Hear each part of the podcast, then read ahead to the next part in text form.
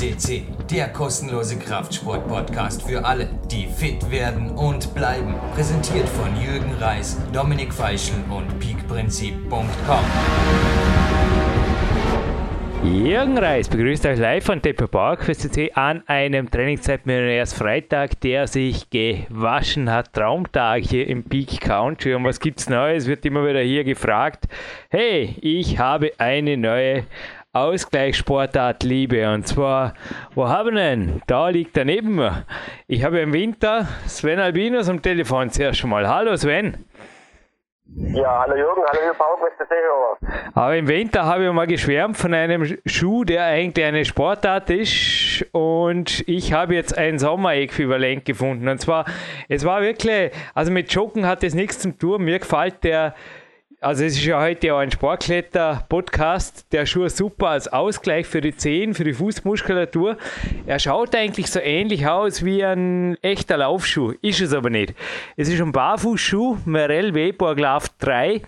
Und ich habe jetzt auch eine Ewigkeit, eine halbe Ewigkeit gebraucht, mir die Technik beizubringen. Also ist übertrieben, ein paar Wochen halt, aber vor allem an den Ruhetagen haben wir da rangetastet. Zuerst war mal ein irre Muskelkater fällig im Fußbett, aber auch in den Waden. Also ist ein Riesenunterschied jetzt zum Gehen. Also wirklich das Laufen, das Rennen damit. Damit bin ich heute in die K1 getrabt und anschließend war es eigentlich dann um mich geschehen. Da habe ich mehr oder weniger Bouldern den ganzen Tag verbracht und jetzt äh, Kämpfersnack und äh, Mittagsschlafpause ging sogar dann aus. Aber jetzt bin ich hier in der Sendung, was haben wir dann? Ja, 15.30 Uhr, es geht dahin. Ja, Sven, so ungefähr hat der Tag ausgeschaut. Bei dir geht es auch dahin, oder? Ich nehme an, du bist nach wie vor auch jemand, der einfach das tut, was er am liebsten tut und dazu gehört auch Klettern, Bouldern und Co. Ja, auf jeden Fall. Freitags ist bei mir oft, äh, wo wir heute den Podcast aufzeichnen, so ein professioneller, aktiver Ruhetag, denn am Wochenende gibt es dorthin, wo unser Podcast heute zum größten Teil auch handelt, nämlich nach Franken zum äh, Klettern.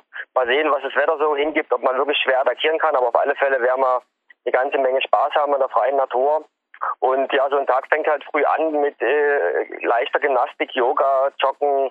Dann war ich bei äh, Physiotherapie. Nach unserem Podcast geht es dann noch zu einer größeren Yogastunde. Und am Abend treffe ich mich noch mit Freunden, bereite dann alles weiter vor, dass wir morgen frühzeitig starten können. Und ja, so genießen wir halt das Kletterdasein. Mein Freitag muss ich dir nicht erzählen, darum haben wir jetzt so ganz kurzen Vorabspann, aber für mich geht es jetzt noch weiter ins Olympiazentrum. Krafttraining und die Sauna. Ich werde die Senioren heute grüßen, aber die haben am Freitagnachmittag immer ihre Sauna und das ist auf jeden Fall, ja, ich glaube, dass Sven weiß, wovon ich schwärme. Davon gibt es ja auch einen anderen Podcast mit ihm, Sven Albinus, einfach googeln mehr. Und ja, nachdem ich letztens fast, hey, wir sind übrigens keine Kritik mehr erlaubt, Sven Albinus, auch für dir nicht. Wir sind ein kritikerloser, die haben alle gesperrt, Podcast. Nachdem du mal letztes Mal fast gesagt hast, naja, es wundert dich eigentlich, dass ich den noch nicht hinter das Mikro oder vor das Mikro oder wie man das sagt, interviewt habe. Dafür habe ich mir jetzt gleich doppelt revanchiert. Ha? 670 Gold und wieder verdient mit jemandem, der auch dir irgendwo ziemlich lange, ja, oder wie gesagt, der auch bei dir eigentlich eine ziemliche Rolle gespielt hat, glaube ich, in deiner Sportkletterlaufbahn. Ja, auf jeden Fall. Unser heutiger Studiogast vorab schon verraten, war 640 schon mal hier auf PowerQuest CC. Und ja, es war für mich so der Einstieg überhaupt ins Klettertraining. Dein Buch, äh, damals so die Bibel, Peak Performance, jetzt in der achten Auflage zu erhalten, äh, war damals, ich weiß nicht welche Auflage ich hatte, zweite, dritte Auflage. Das war so der erste Einstieg ins Klettertraining und die Kletterliteratur. Und ja, und er hat mich die ganze Zeit begleitet und sehr, sehr spannende Geschichte, wie sich das alles weiterentwickelt hat. Eben, ja. Und ja, er ist, gibt übrigens heute nur einen Vorspann, weil, also, also das Retro-Gamer-Gewinnspiel. Also, wenn das Albinus die Antwort wüsste, würde er ohnehin einen Einser kriegen. Aber hat auf jeden Fall was mit der Antwort, mit dem Spiel, das es zu erraten gibt, gemeinsam. Er ist jemand, der da war, da bleibt und auch in Zukunft einfach weiter Gas gibt, so wie es ausschaut. Der Boulder Coach erschien im BLV Verlag, liegt vor mir und absolut ein hochstehendes Werk, genauso wie Peak Performance. Aber ja, dein Resümee jetzt mal ausnahmsweise vorab, weil es gibt ja keinen Nachspann. Zum Interview war der Jürgen Reis wieder mal brav und haben die Fragen gepasst. Ja, auf jeden Fall warst du sehr, sehr brav. Nein, die Fragen waren äh, super und äh, Guido Köstermeier, jetzt wir Und dass der Guido goldreif ist, das nehme ich jetzt einfach mal an, das brauche ich nicht fragen. Darum frage ich, also wenn, wenn Kritik, dann ah. an mir bitte. Ja. Nein, auf jeden Fall. Also Guido hat äh, super geantwortet und ich denke, er hat hier im deutschsprachigen Raum so diesen, den meisten äh, Background, weil warum, das sei auch noch für alle die gesagt, die es nicht wissen und die 640 noch nicht gehört haben. Er war 92 der erste deutsche Weltcup-Sieger und äh, er war am Pels extrem erfolgreich in seinen guten Jahren. Er hat 1989 die erste Wiederholung von Wall Street äh, abhaken können. Einer der ganz großen Klassiker nach Frankenjura von 1987 von Wolfgang Güllich auch begangen. Das sind so die zwei ganz großen Highlights im Wettkampf wie in Pels. Und seit dieser Zeit bis heute begleitet er den Klettersport und äh, er hat da, ähm, wie gesagt, mehrere ähm, Studien und Forschungen laufen und wie gesagt äh, aktualisiert sein Buch Peak Performance äh, ja alle zwei, drei Jahre mit den neuesten Trainingsmethoden und den neuesten Ergebnissen und eben jetzt mit seinem neuen Buch äh, kann man gespannt sein, äh, was dann noch in den nächsten Jahren auf uns drauf zukommt. Das ist vermutlich international eine der Persönlichkeiten, vor allem auch vom lehrtechnischen Weg her im Klettersport. Also mein Tipp an alle Zuhörer, die Kletter begeistert sind oder Bowler begeistert, wenn es mal die Möglichkeit gibt, irgendwie einen Workshop oder irgendwas, ich weiß gar nicht, ob er das anbietet. Sorry Guido, wenn er mal sowas macht und man das besuchen kann, egal ob es ein Instruktor, ein Lehrwart oder was weiß ich, was für Ausbildung ist, da würde ich unbedingt, also unbedingt. Das war bei mir ein anderes Lehrteam, das auch super war, aber was da geschwärmt wurde in Norman, was vom Guido, der hat ja eher in Österreich auch für eben äh, Kletterlehrwart, der hat die Ausbildungen gegeben, der war der Star der Ausbildung. Ja gut, und dann kommen wir noch zu einem Gewinnspiel, weil First Star Software, das ist echt cool. Also, jetzt hör mal zu, hat das nicht gewisse äh, Parallelen mit dem Guido? Also, folgendes. 1968 geboren, weiß jetzt nicht. Auf jeden Fall 1984 hat das Ding Gas gegeben. Sven, ich glaube, das war so ziemlich auf allen Atari-Systemen, die es überhaupt gibt. Am Amiga ist an mir vorbeigezwitschert, weil ich da vermutlich selber schon geklettert habe. Aber das gab es dann auch auf dem PC unter iOS für die Nintendo, was ich, für die Xbox, für Windows sogar. Und ich habe vorher noch kurz gegoogelt, unglaublich, sogar mein Homephone könnte eine 30th Anniversary Boulder, wow, jetzt habe ich es fast verraten. Also, es heißt fast wie das Buch. Das Spiel heißt fast wie sein Buch. Noch einmal, ich würde jetzt von Sven Albinus einen Einser kriegen, nur weiß er die Antwort nicht, darum kann ich keinen Einser kriegen, kriege maximal einen Zweier und quäle euch nach wie vor und weiter mit Retro Gamer Gewinnspiel Fragen. Und zwar im Mittelpunkt steht ein Maulwurf der eben irgendwie, ich habe vermutlich geklettert und der hat unter mir durchgegraben und er nennt sich Rockford und er konnte anscheinend sogar von selbst ausgelösten Felsen erschlagen werden, wenn er zu gierig wurde. Boy, ein wildes Spiel. Auf jeden Fall anscheinend das Sensationsspiel. ich habe es nicht mitgekriegt. Hey, das hat doch irgendwie schon, ich meine, gewisse Parallelen hat es doch mit einer Guido-Karriere. So quasi einfach irgendwann herkommen und dranbleiben und sogar besser werden über die Jahre, so in die Richtung. Ja, so ungefähr. Ich habe es jetzt noch ein bisschen drüber gebogen, damit ich vielleicht doch noch ein bisschen Ehrgeiz ist ja in mir. Kriege ich ja zwei Plus bitte oder sowas in die Richtung, Sven Albinus. Geht sich das aus? das darf schon gelten lassen. Da gibt es schon ganz, ganz ein paar Parallelen dazu. Ja gut, also ich will wissen, es heißt fast wie das Buch, ein bisschen habe ich eh schon, boah, habe ich ja schon eingehabt vor, das hätte man Pieps reinmachen müssen. Nee, also das Buch heißt Der Boulder Coach und Spiel hat kein Artikel, aber ja, ich glaube, ihr habt es vorher eh schon ein bisschen gehört. Ich hätte fast das zweite Wort nicht gesagt, das sind zwei Worte. Wie heißt dieses Spiel? Zu gewinnen gibt es ein Banky-Tape Omega-3-Kapseln für Body Attack zum lang, lang, lang, lang am Klettern bleiben, weil die auch den Gelenken ziemlich viel bringen und das Ganze packen wir dieses Mal nicht in einen kleinen Mix-Jogpack, dem gibt es nächstes Mal wieder, sondern wir wickeln es einfach ein und uns dann in Kuvert in ein Crux-Shirt und da steht drauf Thomas Brenzinger, danke für das Shirt. Armedick, Birne frei, passt auf, in welchen Kreisen ihr so ein Label anzieht. Nicht, dass, ja, weiß ich. Die Boulderer sind zwar stark, nur und die Kletterer nur haben sie halt oft das, wie soll ich sagen, die Kampfmasse nicht. Außerdem sind sie friedfertige überhaupt. Also, das ist jetzt ein Thema. Auf jeden Fall aufpassen mit so Label, in welchen Kreisen man es anzieht. Aber ansonsten sind sie einfach cool und stylisch und überhaupt. Ja, gut. Und am Ende gibt es ein Lied von Mark Protze, so quasi First Star and Star Forever Solution, so was in die Richtung. Und Sven Albinos. Ich würde sagen, bis zum nächsten Mal. Danke.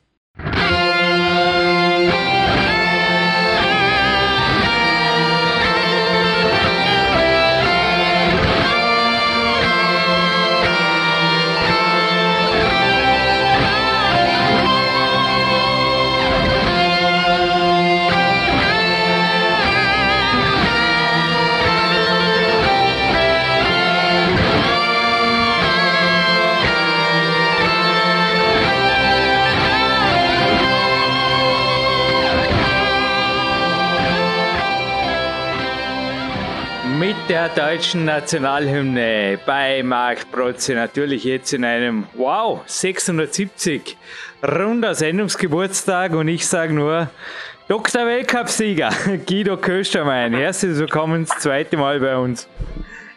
Hallo, Jürgen. Guido, ja, es sind jetzt gerade zwei deiner Titel gefallen, aber jetzt ruhig. Wir haben heute 26.04.2018 aus der derzeitigen Sicht. Wie würdest du deine Tätigkeit, auch deine, man den Doktortitel und so weiter, wie würdest du deine Person, deine Hauptschwerpunkte ganz kurz in einer Minute zwei für die Zuhörer, vielleicht gibt es Leute, die den Namen dazu zum ersten Mal hören, erklären? Mhm. Ja gut, äh, die Wettkampfzeit, wo ich aktiv war, ist lang vorbei und ich bin eben über das, die Leidenschaft zum Klettern, zum, zum Wettkampfklettern mit internationalen Erfolgen gekommen, zum, zum Klettern am Fels draußen.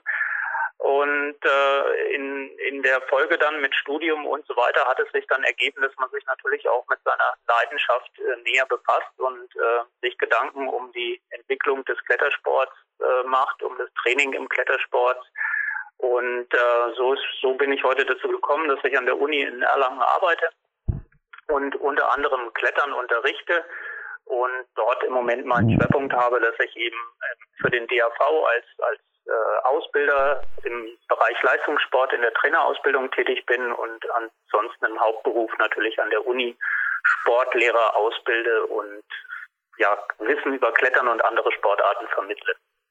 Den Doktortitel und die Doktorarbeit im Detail, gibt es da was dazu zu sagen? Ja, da habe ich mich mit äh, Trainingslehre im Sportklettern beschäftigt. Damals noch äh, kommend aus der Wettkampfzeit war für mich der Fokus darauf, wie man Kraft-Ausdauertraining im Klettern gut gestalten kann. Da ist es ja nicht ganz so einfach. Man kann ja nicht einfach die Erkenntnisse aus der Leichtathletik äh, übertragen. Zwar macht man auch dort ein Intervalltraining, aber da gibt es halt die Herzfrequenz als Steuerung oder Strecken.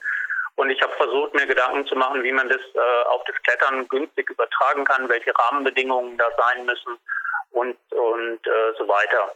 Und äh, gut, das ist dann in der Doktorarbeit immer etwas komplexer und komplizierter und die Auswüchse daraus oder die praktischen Anwendungen, die stehen dann beispielsweise in Peak Performance drin, wo es ja auch unter anderem ein Kapitel dazu gibt. Hm, und Radio-Originalaufnahmen, ich weiß nicht, gibt es die DVD überhaupt noch?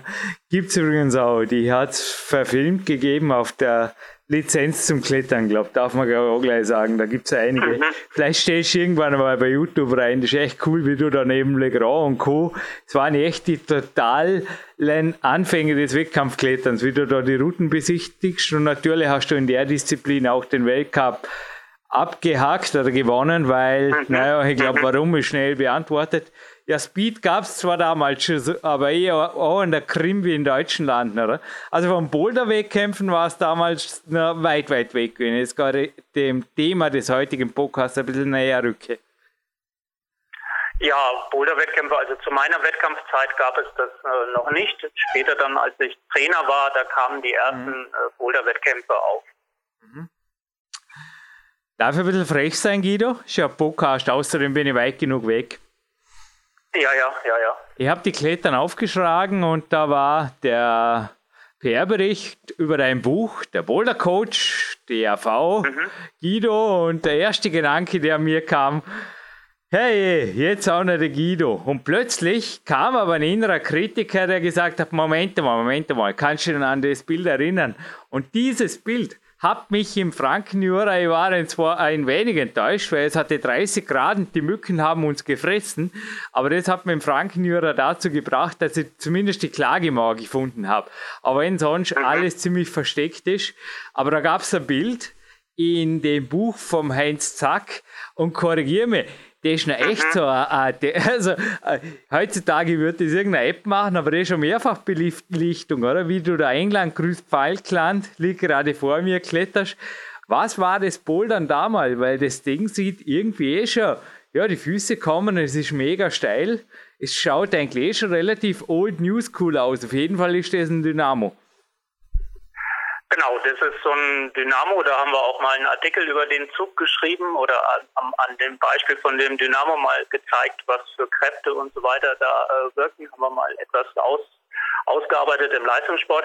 Das ist aus einer anderen Zeit, also bei uns in der Fränkischen oder einer der Vorreiter im deutschsprachigen Raum, was das Bouldern angeht, ist ja der Flipper Feeds gewesen. Und dieses England grüßt Feigland ist so ein Pilz, ähm, den er vor langer Zeit mal ausgegraben hat und äh, die Züge gebouldert hat. Und ja, im, im Lauf der Entwicklung haben wir es dann irgendwann geschafft, das als Ganzes zu klettern.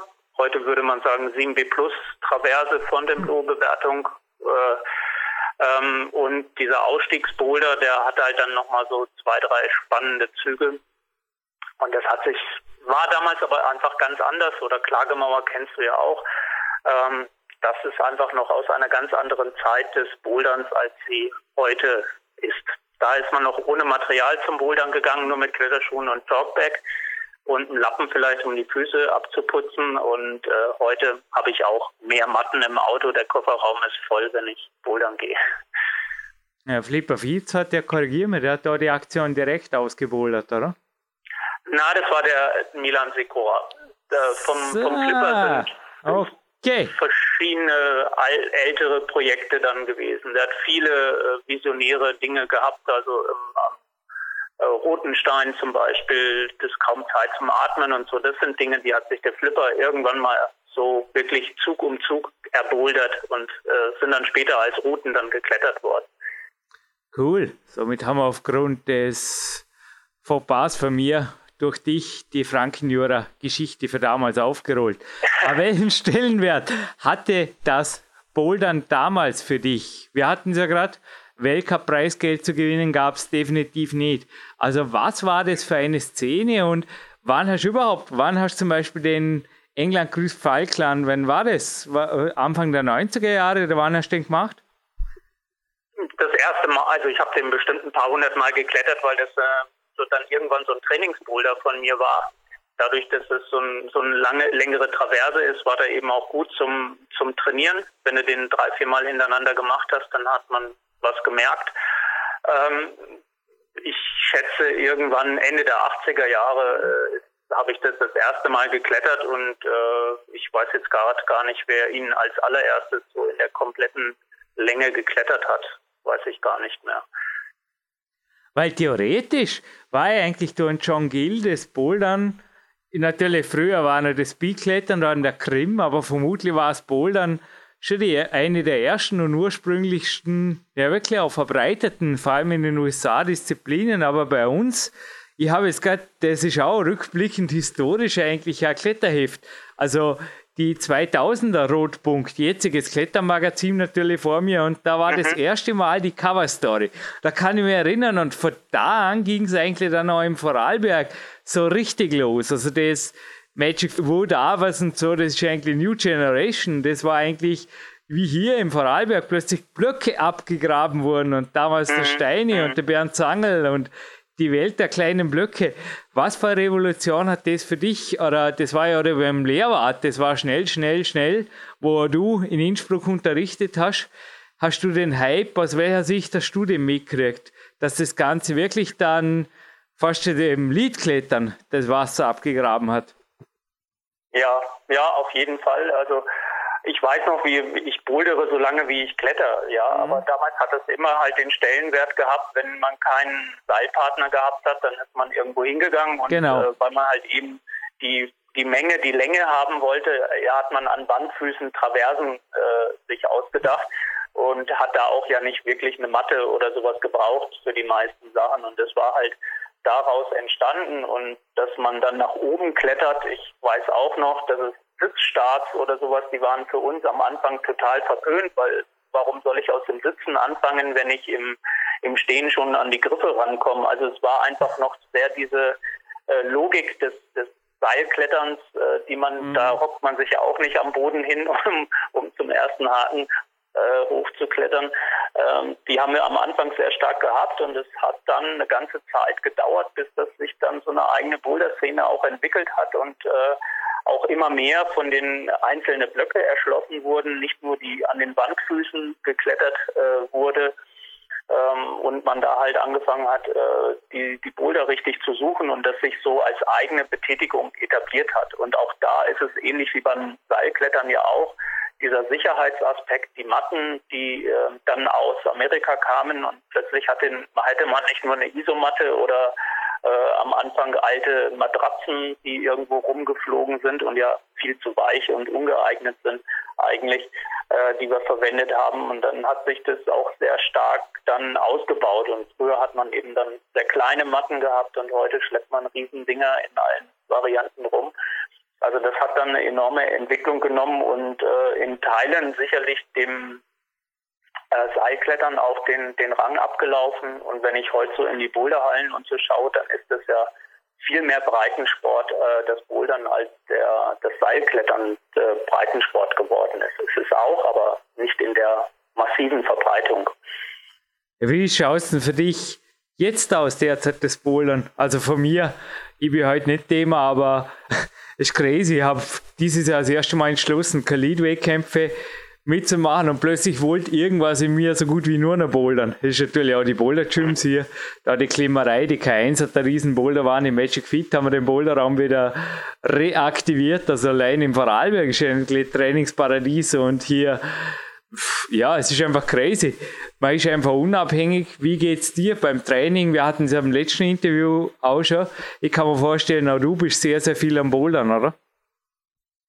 Ja, ich gehe definitiv sehr viel bouldern. Also äh, du hast die schlagenden Punkte schon genannt. Also man ist sehr frei äh, in seiner Zeitanteilung. Man, wenn man wenig Zeit hat, muss man sich nicht mit wem verabreden und äh, kann einfach hingehen und was machen. Wenn man Lust hat, kann man sich mit wem verabreden und dann gemeinsam was machen.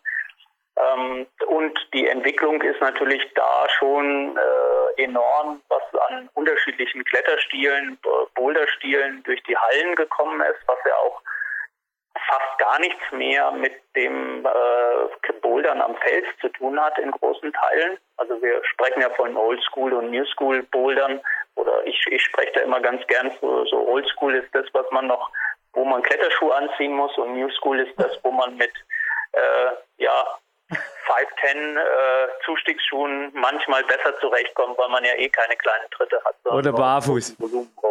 Oder barfuß vielleicht, ja. Also ein bisschen überspitzt jetzt äh, natürlich die, oder zugespitzt diese Formulierung, aber so ein bisschen hat sich das ja schon sehr geändert, auch von den Eigenschaften, die die Leute, Leute dann mitbringen müssen. Das ist, es hat sich, hat sich riesig aufgetan. Und äh, dort ist die Lücke zwischen dem Bouldern am Fels und dem Bouldern an, an Plastik ist sicherlich viel größer als beim Seilklettern der, der Unterschied ist. Ich habe gerade eine Insiderfrage, ist die Studie eigentlich für dich? Ich fand die toll. Da hat sich irgendjemand das Erlangen, ich mal, oder war das der Volker? Ich weiß es nicht. Auf jeden Fall in der Mainz Fitness und der Matlum Fitness, da war irgendeine Studie drin, dass Bouldern glücklich macht und gegen Winterdepressionen hilft. Also klar, die haben das natürlich auch so hergeschrieben, weil das eine Winterausgabe war. Vermutlich funktioniert es nicht nur in der kalten Jahreszeit. Warst du da äh, mitverantwortlich, tätig oder was hat es damit auf sich? Kam auf jede, die Studie kam aus jeden Fall, auf jeden Fall aus deiner Gegend. Ja, also das ist bei uns an der Uni. Eine Kollegin macht das. Die Aha. macht das tatsächlich mit, mit äh, Menschen, die an Depressionen erkrankt sind. Und mit denen geht sie bouldern und es tut denen gut und ist Teil der Therapie. Wie es dann in der Zeitschrift wird es wahrscheinlich ein bisschen umgedeutet mit der Winterdepression. Aber also da, da geht es wirklich ernsthaft darum, dass depressiv äh, erkrankte Menschen über das Bouldern äh, hier in Erlangen in den Hallen, aber mittlerweile läuft das Projekt in, in mehreren großen Städten in München, äh, in, in Deutschland, äh, unter anderem in München auch. Und ähm, da funktioniert es und es ist eine Therapieform, also etwas, wo wir uns zwar immer darüber gefreut haben, dass uns das Bouldern Spaß macht und hm. man vielleicht nicht depressiv wird, aber es ist eben halt andersrum auch äh, eine Art, äh, gegen Krankheiten anzukämpfen. Genau, meine Mutter hat mir das sogar gemeldet. Eine E-Mail von meiner Mutter. Crazy, kriege ich einmal im Monat. Und sie hat was gemeldet aus Berlin, dass da ein Projekt läuft. Ja, ist das, keine Ahnung, also sie hat das mitgekriegt. Jetzt bist du wieder da. Boah, das war der kürzeste Unterbrecher der PowerQuest Ist kein Schnitt drin, liebe Zuhörer. Unglaublich. Verbindung hat gehalten. Oh, happy day. Wir haben einen Glückstag. nee, aber nochmal. Es ist natürlich cool, dass das irgendwie nicht nur Interviews, die einfach halten, glücklich machen, sondern auch das Bouldern. Der Reini Scherer, kann man erinnern, der hat damals schon beim Bouldern äh, immer wieder gesprochen, dass es die sozialste Disziplin ist da ist natürlich schon was dran und mit anderen zusammen und ja, man ist einfach das Liedklettern, auch wenn man so in eine Kletterhalle reinschaut, ich finde es eine wunderschöne Disziplin, aber sie ist definitiv äh, unkommunikativ, oder? Oft sind es Zweier, Zweierseilschaften und das war's dann. Genau, also das sehe ich, kann man einfach unterstreichen und ich glaube, das macht auch einen großen Erfolg dieses Boulderns in den Hallen aus. Bei uns in Deutschland gibt es ja mittlerweile in jeder größeren Stadt zwei oder drei Boulderhallen. Also hier in, in äh, Erlangen und Nürnberg gibt es sieben oder acht. Also und äh, äh, und äh, die Entwicklung geht ja noch weiter voran. Ähm, ich, ich glaube, dass das einfach der Fall ist, dass es einfach sehr sozial ist. Man spricht miteinander, man ist schnell auch wieder unten und braucht auch nach einem anstrengenden Boulder mal eine Pause und hat Zeit, sich mit anderen äh, zu besprechen. Und in der Seilschaft muss man auch einander gut vertrauen können, wegen Sichern. Äh, das, das mag man vielleicht nicht von jedem auch gesichert werden. Und man geht nicht einfach so in eine Seilkletterhalle und spricht wen an, äh, hey, kannst du mich mal sichern, sondern hm. da wird eigentlich erwartet, dass man mit seinem äh, Seilpartner da auch auftaucht. Und in der Boulderhalle kommt man sehr viel mehr in den Kontakt. Und das ist einfach das, was der Reini gesagt hat, einfach sehr richtig. Ihr habt sowieso die ultimativen Bowlerhallen. In Stuttgart hey, der Erwin Marz mit seinem, hörst das, Climax oder so, da ist. Oi, Climax, ja. Hat Vorarlberg einen Nachholbedarf. Ja. So hell und grill, also einfach brillant. Und an jeder Tageszeit kommt jemand vorbei. Und wie du sagst, und oft bouldert man zuerst mal zehn Minuten auseinander und plötzlich, hey, wie hast du das gerade gemacht und was, was machst du eigentlich für einen Parcours und schießt mal gemeinsam am Weg. Jawohl. Mhm. Gut, der Boulder Coach haben wir zufällig am Telefon und jetzt natürlich die kritische Frage. Äh, habe gerade überlegt, mit 19 Euro oder 19,60 Euro, der, der österreichische Preis ist 60 Cent mehr, okay. Äh, musst natürlich ein, zwei so Bücher verkaufen, um Millionär zu werden oder wirklich, dass wir da von Big Business sprechen. Weil das Buch, boah, allein die Druckkosten, ich habe selber fünf Bücher im Eigenverlag rausgebracht. Die sind wahrscheinlich auch nicht ohne. Also, was war der Hauptmotivator, dieses Buch zu schreiben? Ich kann mir vorstellen, Geld, Geld, Geld, ja, kann man auch damit verdienen, aber da wären andere Projekte eventuell dankbarer gewesen. Ja, also wegen Geld schreibe ich keine Bücher. das, da kann man mit anderen Dingen mehr Geld verdienen. Da muss man schon, glaube ich, Romane schreiben, die dann äh, auf der Spiegel Harry Potter oder sowas äh, sowas in der Art. Aber äh, nee, also Geld ist nicht die Motivation. Also es, es kam das Thema ran, dass es in dem Bereich, gerade für diese breit, für das breite Publikum, was jetzt in den Hallen ist, eben nicht ein richtiges Buch zum Bouldern gibt. Es gibt Bücher, die sich stark auch mit dem Bouldern draußen am Fels beschäftigen, aber es ist da eben halt ein bisschen was anderes, was Sicherheitsaspekte angeht, was äh, Klettertechniken eben auch angeht. Und ähm, da kam die Idee auf und nachdem ich in den letzten Jahren sehr viel Bouldern war und mir auch sehr viel Gedanken natürlich dazu gemacht habe schon, lag es an, sozusagen relativ schnell mal so ein Konzept zu erstellen, was sind so die Kapitel, was muss, äh, sollte drin vorkommen, was ist wichtig. Und ähm, dann ging es eigentlich relativ schnell, dass wir das Buch geschrieben haben und dann eben diese doch, denke ich, ganz aufwendig bebildert haben ähm, und halt einen Fototermin gemacht haben und dann mehreren Tagen dann halt entsprechend die Bilder gemacht haben und so das Buch fertiggestellt haben. Man darf hier ruhig, denke ich, auf den österreichischen Alpenverein hier ein wenig werben. Der hat auch Lehrbücher speziell für den Liegkletterbereich. Und ich habe die gelesen und zum Teil haben sie mich einfach an sehr, sehr gut umgeschrieben oder neu geschriebene, bebilderte Lehrwartunterlagen aus dem Breitensport Lehrwart damals noch erinnert. Da haben wir nur gedacht, da hat man irgendwie was jetzt einfach für die breite Masse gemacht. Inwiefern war das bei dir Wissen das, ja Wissen war sicher schon vorhanden, aber tatsächlich auch, ich sage jetzt fast schon Lehrmaterial, das jetzt endlich mal ans Volk darf oder unters Volk darf?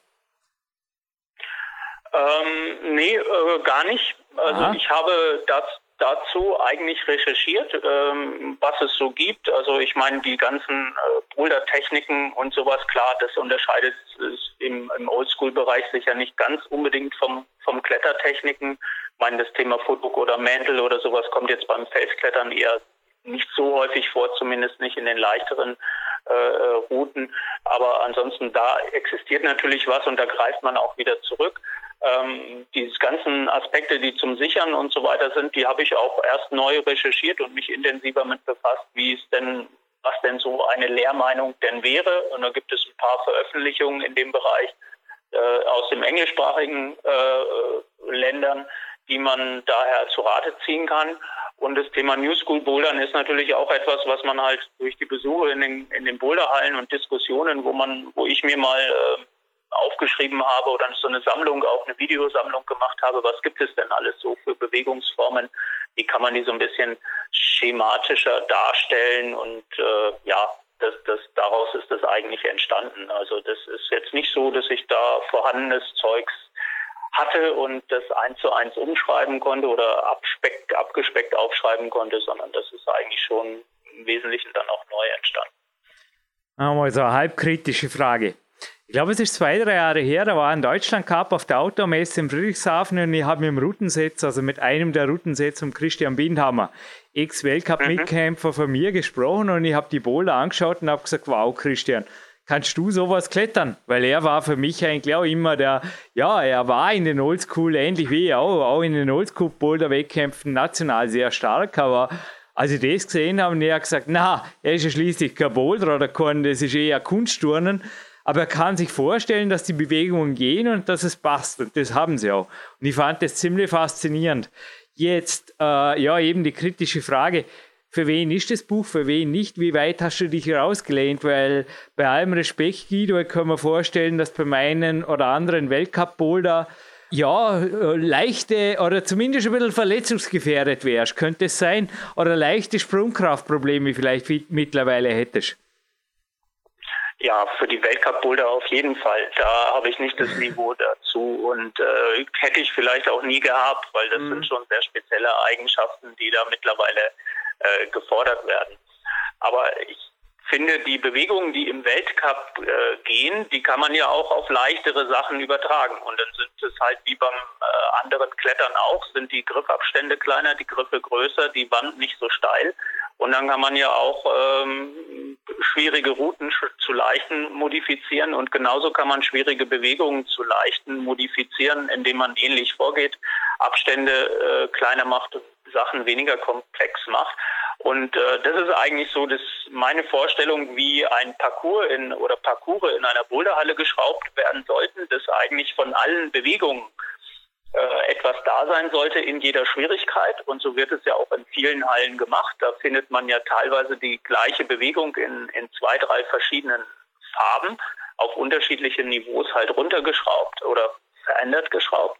Und äh, genau das ist eigentlich das Ziel, dass so jemand, der äh, eher jetzt Kletteranfänger oder, oder fortge leicht Fortgeschrittene sind, dass die überhaupt mal eine Idee davon bekommen, wie kann denn so ein Boulder jetzt gemeint sein und halt so eine Art Lösung oder wie geht man daran, auch äh, um so ein Boulder zu lösen. Welche Idee braucht man dafür? Das sind, ist die Zielgruppe und das ist sozusagen auch die Intention des Buches, diese Vielfalt mal darzustellen, die es gibt und äh, die einem nicht so versierten Publikum äh, nahezulegen. Also es ist jetzt kein Buch für den Weltcup-Kletterer, der da halt den letzten Tipp für seinen nächsten Weltcup-Erfolg oder so äh, rausziehen soll. Inzwischen gibt es sogar einen Bouldern-Kalender und da fällt auf, dass die Oldschool natürlich nach wie vor die Berechtigung hat. Die Dela, die da auf dem äh, Cover ist, also das Best of Bouldern 2018er Kalender, mhm. hängt bei mir hier im Apartment, also im Sportapartment, im Trainingsraum drüben.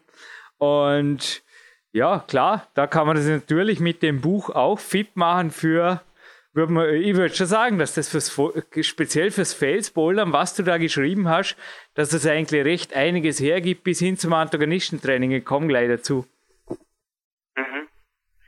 Genau, also es sind natürlich auch äh, viele Sachen jetzt drin, wenn es um Training geht, wie man mit einfachen Mitteln sich präparieren kann. Das sind so meine Beobachtungen einfach aus den Boulderhallen heraus, dass es ja bei vielen nicht allein an Technik liegt. Um eine gewisse Technik anwenden zu können, brauche ich einfach auch ein gewisses Maß an Kraft. Und ich finde immer, Kraft und Technik müssen sich irgendwo sinnvoll parallel entwickeln. Ich kann keinen richtig Mäntel machen, wenn mir einfach die Stützkraft fehlt und ich mich da nicht durch äh, kann oder ich kann schwer im Dach klettern, wenn ich nicht die Körperspannung habe, um die Füße an der Wand zu halten oder im Dach zu halten. Und äh, deswegen ist es so eine Mischung eben aus einem Technikteil, einem Trainingsteil, aber auch ein Taktikteil. Wie gehe ich überhaupt äh, an so ein Ding ran? Wie überlege ich mir, wie, wie kletter ich das? Woran erkenne ich, wie man welchen Griff greift und äh, solche Sachen. Stützkraft, Seite 112, ist gerade geöffnet vor mir.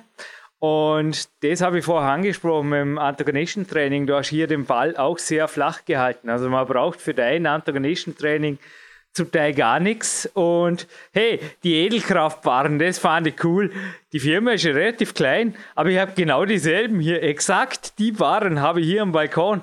Die kann man ja wirklich zusammenschrauben, äh, auseinanderschrauben, wenn überhaupt notwendig, sie in den Kofferraum werfen und mit nach Blö nehmen, oder? Aber das fand ich echt, ja. genau, genau dieselben Waren sind in dem Buch auf der 113er Seite. Ja, ja, genau, die sind sehr schön, ja. Ja, bei, bei den Übungen geht es halt immer darum, jetzt das nicht äh, möglichst kompliziert und aufwendig zu machen, sondern eben mit Dingen, die man entweder einfach auch zu Hause machen kann. Mit den Minibarren arbeite ich auch zu Hause. Die habe ich einfach da stehen und wenn man da ein bisschen Platz hat, wo man, wie man äh, zwei Quadratmeter Platz hat, um eine Isomatte auszurollen, dann kann man eigentlich da eine ganze Menge Übungen mitmachen. Ähm, mir geht es immer darum, dass die Leute nicht sagen, oh, da muss ich aber das haben und ein Campusboard haben und äh, drei verschiedene äh, Hängebalken, sondern dass sie ähm, mit möglichst wenig Aufwand eben ein Training starten können. Weil für, für gerade im Breitensportbereich ist ja doch immer der Aspekt der Zeit und Zugänglichkeit dann ein ganz wichtiger. Und wenn man wenig Zeit hat, dann ist es schön, wenn man das sehr leicht auch zu Hause machen kann oder mit einfachen Mitteln in der Boulderhalle machen kann. Was ist deine eigentlich Meinung? Würde mich jetzt gerne interessieren. Irgendwie habe ich das Gefühl gehabt, die einfachsten Geschichten wie Griffbalken, die sind plötzlich wieder ein mega Thema, genauso wie das Campusboard ab und an. Aber ich habe in der K1 schon zu den Youngsters zum Teil gesagt, Griffbalken gab es damals schon, aber die hangen in der Ecke für irgendeinen Boulderraum oder in der Kletterhalle und die hat kein Mensch angerührt, weil man gesagt hat, ja, das kommt aus den Uraltzeiten. Am Lehrwart wurde man zum Teil sogar davon gewarnt, dass Kletterlegenden von damals sich damals die Finger ruiniert haben. Und jetzt sind die Dinger mit Apps und irgendwelchen anglizistischen Titeln, ich sage jetzt, wir bleiben werbefrei, du weißt, was ich meine, sehen wir da voll Hype. Was ist so deine Meinung zu, weil noch einmal an sich ist ja das genauso wie das Campusboard, das ist ja wirklich Steinzeit. Ja, also Campus, äh, gut, fangen wir bei den Hängebalken an. Also ich halte das im Moment da für eine sehr gute Sache, die sehr, äh, eine Sache, die sehr stark gehypt wird. Äh, und dieser Hype schlägt halt durch, auch die Kombi mit Apps und solchen Dingen. Das macht das Training natürlich komfortabel und interessant, weil man sich plötzlich vergleichen kann und eben das Thema soziale Medien aufgegriffen wird.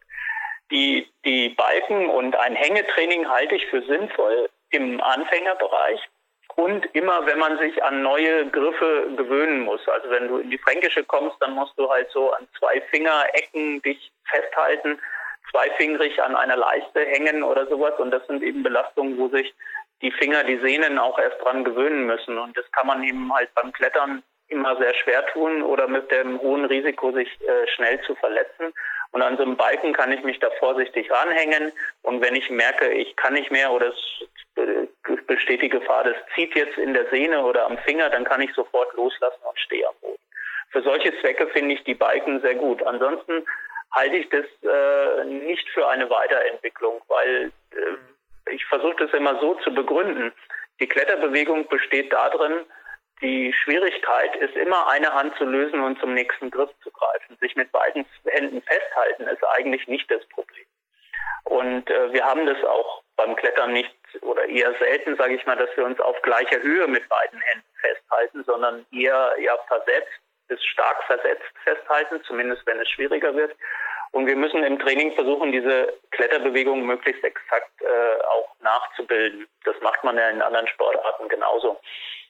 Und daher finde ich dann wieder Campusboard, um den, den äh, Ring da zu schließen, äh, wieder gut, weil da haben wir natürlich genau diese Häng Hangelbewegung drin oder äh, intensiviert drin.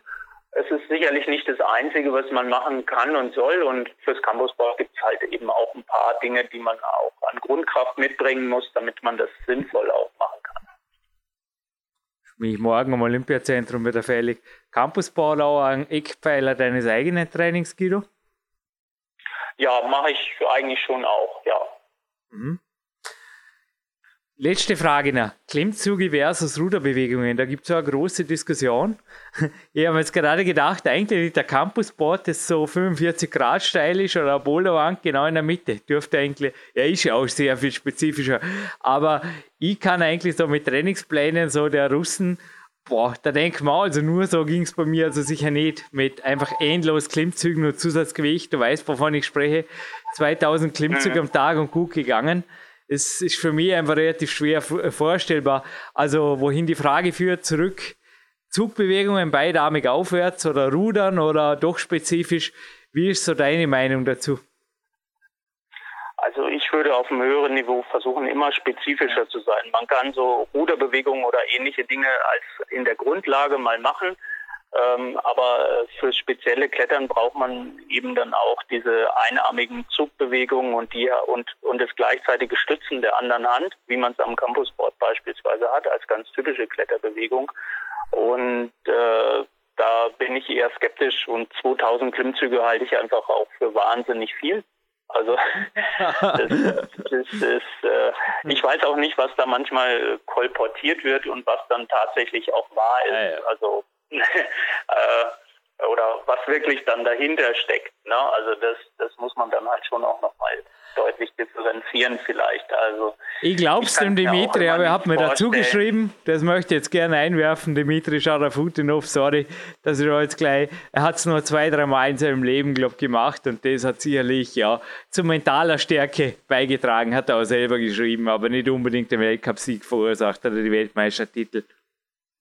Ja, sagen wir dann zwei, dreimal, aber das klingt dann immer so, als wenn der das jetzt jede Woche, jeden Tag äh, macht. Ne? Also das, das, so sehe ich das dann auch. Also man kann solche Dinge machen und von anderen habe ich auch schon gehört, wie viele Züge die dann am Tag angeblich klettern im 9. und 10. und 11. Grad. und äh, wenn ich das dann zusammenrechne, dann kommen die auf 500, 600 Klettermeter im, im 10. Grad am Tag. Da kann ich, ja, sicherlich nicht jeden Tag, aber gut.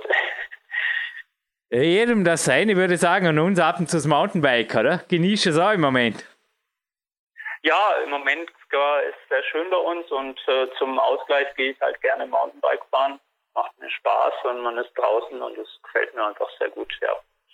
Aber ich wollte jetzt einfach nur dezent auf die bereits überzogene Interviewzeit hinweisen und ich mache jetzt eine kleine Wanderung und hoffe, nachdem ich jetzt einigermaßen pünktlich beende, dass ich bei dir vielleicht heute in irgendeiner Bike-Runde oder was auch immer dir Spaß macht oder eben eine Boulder-Runde, die vielleicht grüßt, grüßt England noch einmal das Falkland oder umgekehrt, dann ja, auf jeden Fall für jede Sekunde. Denkst Buch kriegt man bei Amazon, die ich selber finde, bei im Internet. Aber natürlich die letzten Worte noch für dich, Guido. Ich bedanke mich jetzt schon, verabschiede mich aus der Sendung und hey, super war's, auch dieses Mal. Danke. Ja, ja vielen Dank. Schönen Tag noch.